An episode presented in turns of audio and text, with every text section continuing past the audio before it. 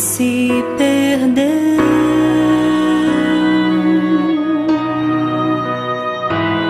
À procura do olhar que se desviou do céu. Em nome do Pai, do Filho e do Espírito Santo. Amém. Bom dia.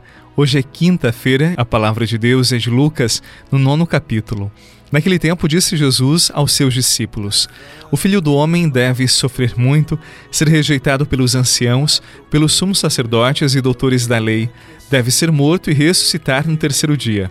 Depois Jesus disse a todos: Se alguém me quer seguir, renuncie a si mesmo, tome sua cruz de cada dia e siga-me. Pois quem quiser salvar a sua vida, vai perdê-la, e quem perder a sua vida por causa de mim, esse a salvará. Com efeito, de que adianta um homem ganhar o mundo inteiro se se perde e se destrói a si mesmo? Palavra da salvação. Glória a vós, Senhor. Em suas feridas a dor está, em seus olhos há somente a solidão. E agora só deseja o redil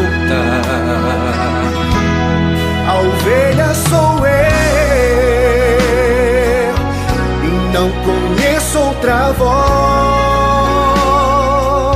Por isso, quando eu fugi, me cansei e me perdi. Eu procurava outra voz, mas não pude encontrar. Hoje posso ouvir de novo a voz do pastor a me chamar. E assim eu compreendi. Se de ti eu fugi, 99 ou mais. Disse Jesus no Evangelho de hoje: Quem salvar a sua vida vai perdê-la, e quem perder a sua vida por causa dele, este a salvará. Eu sei que aos olhos do mundo este trecho é bastante estranho, quem sabe até contraditório, porque no mundo você ganha quando você atingiu determinado objetivo ou quando você atingiu uma meta, quando você ganhou algo em favor de si. Agora, você perde quando você não foi capaz de algo, quando você não atingiu determinados objetivos. Ou seja, quem perde é porque perdeu mesmo. Eu sei que é estranho, quem sabe até engraçado, mas para Jesus não é esta lógica tão óbvia para o mundo. Esta não é a forma de Deus agir. Acompanhe o meu raciocínio. Jesus vai dizer que quem é capaz de perder a vida vai encontrar. Ora, para o mundo, os perdedores sempre serão perdedores. Mas Jesus não entende desta forma. Jesus não entende aquele que perdeu como um perdedor mas como um apaixonado que descobriu a pérola do campo, que descobriu um grande amor e por conta deste amor, deste grande tesouro, é capaz de entregar tudo, de oferecer a sua vida sem reservas e de vivê-la intensamente. O mérito não está na morte, mas amar a ponto de, se necessário for, derramar o próprio sangue, dar a própria vida. Estes, segundo Jesus, salvarão as suas existências, preservarão as suas vidas. Ah, padre, mas eu acho que não entendi. Então vamos lá, preste atenção. Jesus nos diz que se alguém ama a ponto de dar a sua vida, é porque esta pessoa ama a Deus, porque esta pessoa ama a sua família, porque ama os seus amigos. Esta pessoa é uma pessoa apaixonada que vive intensamente cada segundo e, se necessário for, por conta deste amor, ela oferece a vida ela dá o seu sangue por alguém, por uma causa. Ah, padre, mas isso é triste, a pessoa vai perder a vida. Não, o mérito não está em perder a vida, mas ter descoberto uma razão para entregar a vida. Por isso Jesus disse: esses não estão perdendo, eles ganharam, ganharam a vida porque resolveram vivê-la arriscando o amor, porque simplesmente resolveram amar. Eu sempre digo, Amar é um risco, e a vida destes é uma vida plena, é uma vida bem vivida, porque é uma vida doada, uma vida encontrada. Aquele que não é capaz de morrer por alguém, por uma causa, esta pessoa não ama. Pode até preservar a sua vida, mas é uma vida vazia, sem amor. Por isso, este que aparentemente ganha e permanece vivo é um perdedor. Ele não conhecerá a eternidade, ele não conhecerá o amor capaz do sacrifício. Veja, este foi o amor de Jesus. E você que reza comigo, é capaz de perder algo para ganhar? Quem que você ama de verdade? Não esqueça, é o amor amadurecido que nos dá sentido e alegria na vida.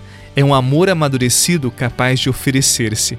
Quem faz essa experiência, eu tenho certeza, é feliz e descobriu o amor de Deus.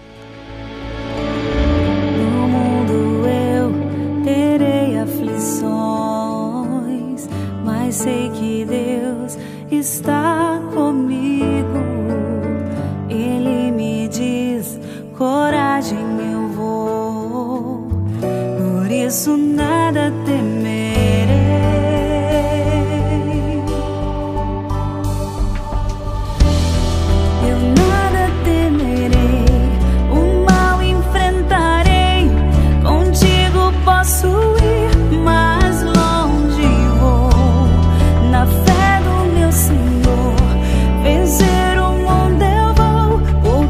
estás comigo.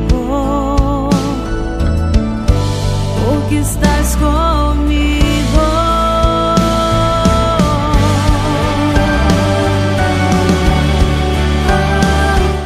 Disse Jesus também no Evangelho: Se alguém me quer seguir, renuncie a si mesmo, tome a sua cruz de cada dia e siga-me. Tem muitos por aí que anunciam um Jesus light, um Jesus romantizado, um Jesus cheio de açúcar. Como se ser cristão fosse uma eterna lua de mel. Inclusive, tem alguns que nem falam de cruz em suas igrejas porque não querem assustar os seus adeptos. Olha, Jesus carregou a sua cruz e disse que nós também teríamos as nossas cruzes. O próprio São Paulo também vai lembrar que o Cristo que ele anunciava era o Cristo crucificado, o Cristo que carregou a cruz. Ou seja, em nossas vidas, sempre, sempre teremos cruzes, mas não só elas. Nós teremos o Senhor que nos acompanhará quando tivermos que carregar as nossas cruzes, quando elas pesarem demais. Ele mesmo disse: No mundo tereis aflições, mas tende coragem, tende bom ânimo, eu venci o mundo. Tome parte deste ânimo de Jesus. Ele está com você. Não desanime. A cruz pode ser pesada, mas do alto nos vem a força. Não murmuremos. Deixemos-nos guiar pelo Espírito Santo. Uma boa quaresma para você. Não esqueça: oração, jejum e caridade. Em nome do Pai, do Filho e do Espírito Santo. Amém. E lembro mais uma vez que nós estamos no Spotify, no YouTube, no Deezer, no Castbox, no Telegram e tantas outras plataformas. Se você está tendo dificuldades com alguma delas, procure numa outra que você está acostumado. Oração da Manhã com o Padre Eduardo Rocha. Um abraço e até amanhã.